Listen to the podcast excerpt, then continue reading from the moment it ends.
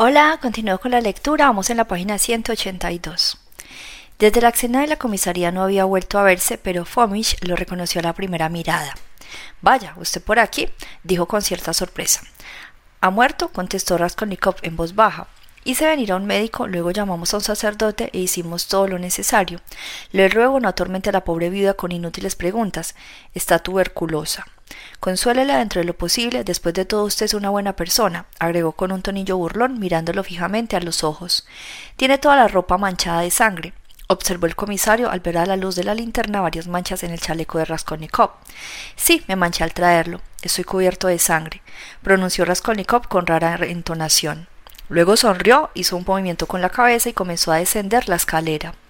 Bajó a pasos precipitados, invadido por una fuerte emoción que asaltaba a todo su ser como una ola poderosa. Aquella sensación era tal vez análoga a la que experimentaba un condenado a muerte al recibir la noticia de un indulto.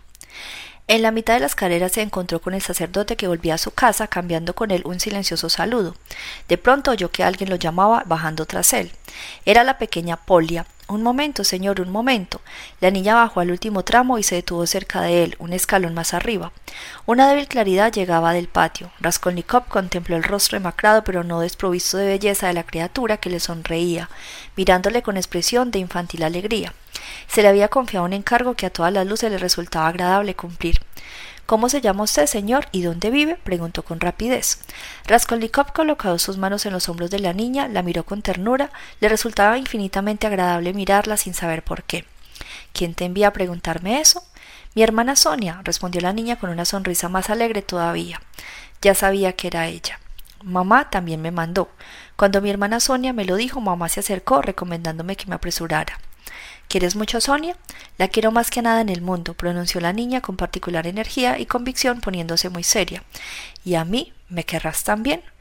Por toda respuesta la niña, echándole los bracitos al cuello, le dio un beso en la mejilla y lo apretó muy fuerte. Su cabecita se inclinó sobre su hombro y comenzó a llorar despacito, apoyándose cada vez más sobre su pecho. Pobre papá, dijo al cabo de un minuto, levantando el rostro y secándose las lágrimas con el dorso de la mano. Cuántas desgracias ocurren hoy, agregó con ese tono de importancia que afectan los niños, cuando se sienten inclinados al hablar como las personas mayores. ¿Y tu papá os quería mucho?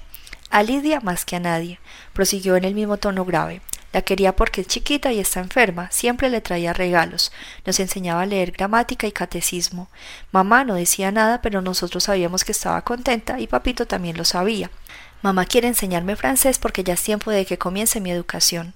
¿Sabes orar? Ya lo creo hace mucho tiempo. Yo, como soy grande, rezo sola. Colia y Leida rezan en voz alta con mamá. Recitan Dios te salve María y después otra plegaria. Dios mío, bendice a nuestra hermana Sonia y acuerda tu perdón y bendice a nuestro otro papá. Porque nuestro primer papá murió. Este era nuestro segundo padre, pero nosotros rogamos también por el primero. Bueno, Polia, me llamo Rodion. Rogad también por mí, decid, por el pobre Rodión, nada más. Toda mi vida rezaré por usted, dijo con fervor la pequeña abrazándolo de nuevo con un gesto brusco. Raskolnikov le dio su nombre y dirección, prometiendo su visita para el día siguiente sin falta. La niña subió a su casa con el rostro inundado de alegría. Eran más de las diez cuando Raskolnikov se encontró en la calle. Cinco minutos más tarde llegaba al puente, exactamente en el sitio donde aquella pobre mujer había tratado de suicidarse arrojándose al agua.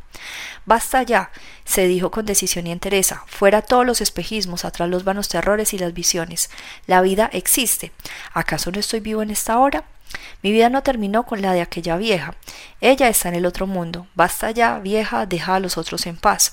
He ganado ahora la razón y la luz, la voluntad, la fuerza. Vamos a ver a nosotros ahora agregó con aire de altanero desafío como si se dirigiera a alguna oscura potencia. ¿No he decidido acaso pasar la vida aunque sea en dos pies cuadrados de espacio? Me siento débil en este momento, pero creo que la enfermedad ha pasado ya. Sabía esto cuando salí de la casa no hace mucho. A propósito, la casa de Pochinkov queda a dos pasos de aquí. No dejaré de ir a lo de Razuminsky. Iría aunque tuviese que caminar mucho más, que gane su apuesta que se burle de mí, poco importa. La fuerza, la fuerza es necesaria, sin ella nada se llega. Ahora bien, la fuerza se adquiere por medio de la voluntad y el esfuerzo personal.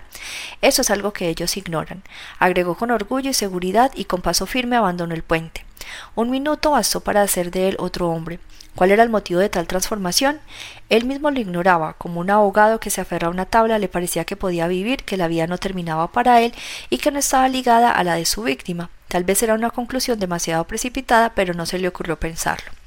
Sin embargo, he pedido que recen por el pobre Rodión, murmuró. Bah, eso no significa nada. ¿Qué mal puede hacerme? Se sentía en excelente disposición de espíritu y no le costó trabajo dar con el domicilio de Razuminsky en el edificio Poshinkov. Conocía ya al nuevo inquilino y el portero le indicó el camino sin vacilar. Desde la mitad de la escalera se percibía ya los rumores de las conversaciones de una animada reunión. La puerta que daba al rellano permanecía abierta de par en par y la habitación de Razuminsky era bastante espaciosa y ya se encontraban allí unos quince contertulios. Raskolnikov se detuvo en el descansillo. En una mesa se veían dos grandes somovores, botellas, platos llenos de emparedados y pastelillos, tazas y copas procedentes de la cocina de la dueña de la casa. Dos muchachas, sirvientas de la dueña, se ocupaban del servicio. Raskolnikov preguntó a Razuminsky y éste acudió en el acto. A simple vista se podía apreciar que había bebido con exceso y aunque Razuminsky no se embriagaba con facilidad, esta vez las apariencias no inducían a error. Escucha, se apresuró a declarar Raskolnikov. He venido solo para decirte que has ganado tu apuesta y que en verdad nadie sabe lo que puede sucederle. En cuanto a entrar, no puedo, soy tan débil que me parece que me voy a desplomar. Por lo tanto, divertidos muchos y adiós. Pero no dejes de venir mañana a casa. ¿Sabes lo que voy a hacer? Te voy a acompañar, si tú mismo dices que estás tan débil. ¿Y tus invitados? ¿Quién es ese hombre de caballeros rizados que mira para aquí? Ese el diablo lo sabe, tal vez algún amigo de mi tío o alguno que desinvitó a sí mismo. Los dejaré con mi tío, es un hombre que no tiene precio. Lástima que no puedas conocerlo hoy. Por lo demás, que el demonio cargue con todos. No sé qué hacer de ellos en este momento y además necesito tomar un poco de aire.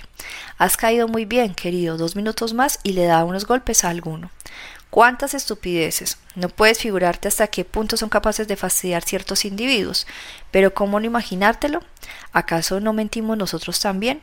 Pues bien, que mientan y disparatan todo lo que les venga en gana. Siéntate en un momento, voy a llamar a Sosimov.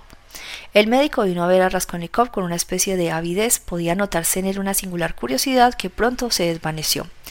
Tiene que volver enseguida a la cama, dictaminó después de haber examinado con rapidez a su paciente. Le convendría tomar algo para pasar una noche tranquila. Le daré un sello. ¿Lo tomará? Dos, si es necesario, respondió Raskolnikov, y sin vacilación alguna pidió un vaso de agua e ingirió el medicamento. Harás bien en acompañarlo, observó Sosimov dirigiéndose a Razuminsky. Mañana veremos cómo sigue. Hoy lo encuentro bastante bien, un cambio notable. Cuando más se vive, más se aprende. ¿Sabe lo que me ha dicho al oído Sosimov cuando salíamos? le dijo Razuminsky cuando estuvieron en la calle. Me recomendó que charlara contigo por el camino y que luego le repitiera punto por punto todo lo que hubieras dicho. Todos son un hato de imbéciles. Se le ha puesto en la cabeza que estás loco o que te falta muy poco para estarlo. ¿Te imaginas eso? En primer lugar, eres dos o tres veces más inteligente que él. Luego, si no estás loco, puedes burlarte de las cosas raras que le pasan por la cabeza. Finalmente, ese soquete cuya especialidad es la cirugía se dedica desde hace algún tiempo al estudio de enfermedades mentales y en lo que te concierne, la conversación que has mantenido hoy con Samiotop lo ha trastornado por completo. ¿Samiotop te contó todo? Todo con lo que hizo muy bien. He comprendido las circunstancias y los pormenores del asunto y Samiotop comprendió también. Sí, Rodia, el hecho es que en este momento estoy un poco ebrio, pero no importa. Ese pensamiento, ¿comprendes? Esa idea había echado raíces en ellos, ¿comprendes? Nadie osaba decirlo de viva voz porque la cosa era un poco ridícula, en especial después de que detuvieron al pintor. Todo estalló como una pompa de jabón y se ha desvanecido para siempre. Pero ¿por qué razón serán todos ellos tan imbéciles? Le dije unas cuantas cosas a Samuel Top. Esto en confianza entre nosotros no debes de entender que lo sabes. Pude notar que es un poco quisquilloso. Fue en lo de Luisa, pero hoy todo está aclarado. El causante principal fue Ilya Petrovich. Entró en sospechas cuando te desvaneciste en la comisaría, pero pudo asegurarte de que ahora está avergonzado de su tontería, lo sé. Está avergonzado de su tontería, lo sé. Raskolnikov escuchaba con avidez a Razuminsky bajo los efectos de la bebida que acaba de traicionarse al hablar. Me desvanecí porque hacía un calor insoportable y por el olor de la pintura fresca, aseguró Raskolnikov. Estas explicaciones sobran, aunque no fuese solo la pintura. Estabas enfermo desde hacía un mes por lo menos. Sosimov lo afirma. No puedes darte una idea de lo confuso que se halla ese necio de Somiotop. Bueno, a veces aquí en la lectura aparece Sosimov y otras veces aparece Samiotop, pero pues es la misma persona. Entonces, para que entiendan un poco por qué. No puedes darte una idea de lo confuso que se halla ese necio Samiotop. No le ha llegado al tobillo. Declara refiriéndose a ti. Es un buen muchacho en el fondo, pero la lección que le diste hoy en el Palacio de Cristal fue una consumada prueba de inteligencia y maestría. Lo asustaste, jugaste con él, lo hiciste temblar. Casi lo habías convencido de que su teoría era acertada, alentando su espantosa sospecha y de pronto, en un santiamén, lo dejaste con un palmo de narices burlándote de él. Fue colosal. Quedó confundido, anonadado. En verdad se topó con un maestro, siento no haber presenciado la escena. Te esperaba en casa deseoso de congraciarse contigo. Porfirio tiene también ganas de conocerte. Ah, ese también, pero ¿qué creerían que estaba loco? Vamos también como eso no, creo que se me había ido un poco la lengua. Les llama la atención que solo te interesa un asunto determinado y ese fue el origen de sus sospechas. Ahora que conocen detalladamente todas las circunstancias, es comprensible que hayan modificado su opinión. Ese asunto de la vieja tuvo por fuerza que impresionarte y más estando de tal modo ligado a tu enfermedad. Diablos, la cabeza me da vueltas. Cada uno tiene la idea. En cuanto a Sosimov, las enfermedades mentales le han sorbido el seso. De cualquier modo, no tienen por qué preocuparte más. Oye, Razuminsky, quiero hablarte con franqueza. Vengo de casa de una persona que perdió la vida en un accidente. Era un funcionario al que conocí no hace mucho. Dejé allí casi todo el dinero que llevaba. Una criatura, una niña de pocos años, me besó. Creo que lo hubiera hecho aún sabiendo que había matado a una persona. Vi allí a una joven, también casi una criatura, con una pluma roja en el sombrero. Estoy divagando, me siento muy débil. ¿Qué tienes? ¿Qué te pasa? preguntó Razumiski alarmado. La cabeza me da vueltas, pero no se trata de eso. Es que me siento triste, tan triste como una mujer. Mira, ¿qué es eso? Mira. ¿Qué quieres que mire? Fíjate, hay luz en mi cuarto. Por esa rendija. Se encontraba cerca de la puerta del departamento de la patrona y desde allí se veía que en efecto había luz en el cuarto de Raskolnikov. Es extraño, tal vez sea Anastasia, insinuó Razuminsky. Nunca va a mi pieza a estas horas. Además debe de haberse acostado hace rato. Va. Tanto me da. Adiós. ¿Qué dices? De ningún modo te acompañaré hasta arriba y entraremos juntos. Ya sé que entraremos juntos, pero quiero estrecharte la mano aquí y despedirme de ti. Vamos, un apretón de manos. Adiós. ¿Qué te sucede, Rodia? Nada, vamos, quiero que seas testigo. Siguieron subiendo. Razuminsky iba pensando que tal vez Osimov no estuviese descaminado. Lo habré perturbado aún más con mi charla, pensó. Al aproximarse a la puerta oyeron rumor de voces en la habitación. ¿Quién está ahí? gritó Razuminsky. Raskolnikov se adelantó con decisión y al abrir la puerta quedó como clavado en el umbral. Su madre y su hermana estaban sentadas en el diván, esperaban allí desde hacía más de una hora. porque esperaba aquello menos que cualquier otra cosa, o a pesar de recibir confirmación de su llegada inminente? Durante aquella hora las dos mujeres no habían cesado de interrogar a Anastasia, que también estaba allí y que al entrar Raskolnikov les contaba por centésima vez todo lo que se sabía de él. Al enterarse de su vida de la casa, al parecer presa del delirio, quedaron muy apenadas. Cuántas lágrimas y cuántas ardientes plegarias en aquella hora de angustiosa espera. La aparición de Raskolnikov fue saludada con vivas demostraciones de alegría y exclamaciones de entusiasmo.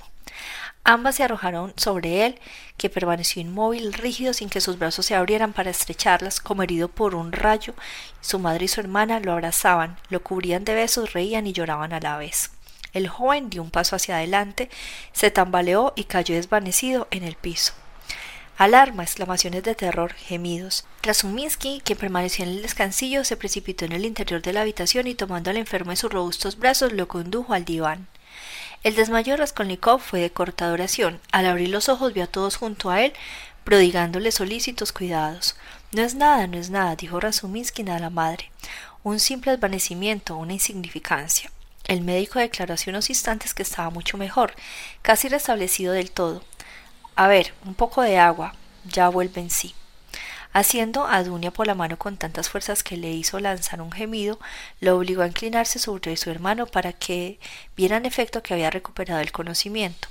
Llenas de gratitud y enternecimiento, las dos mujeres miraban a Razuminsky como un ser providencial.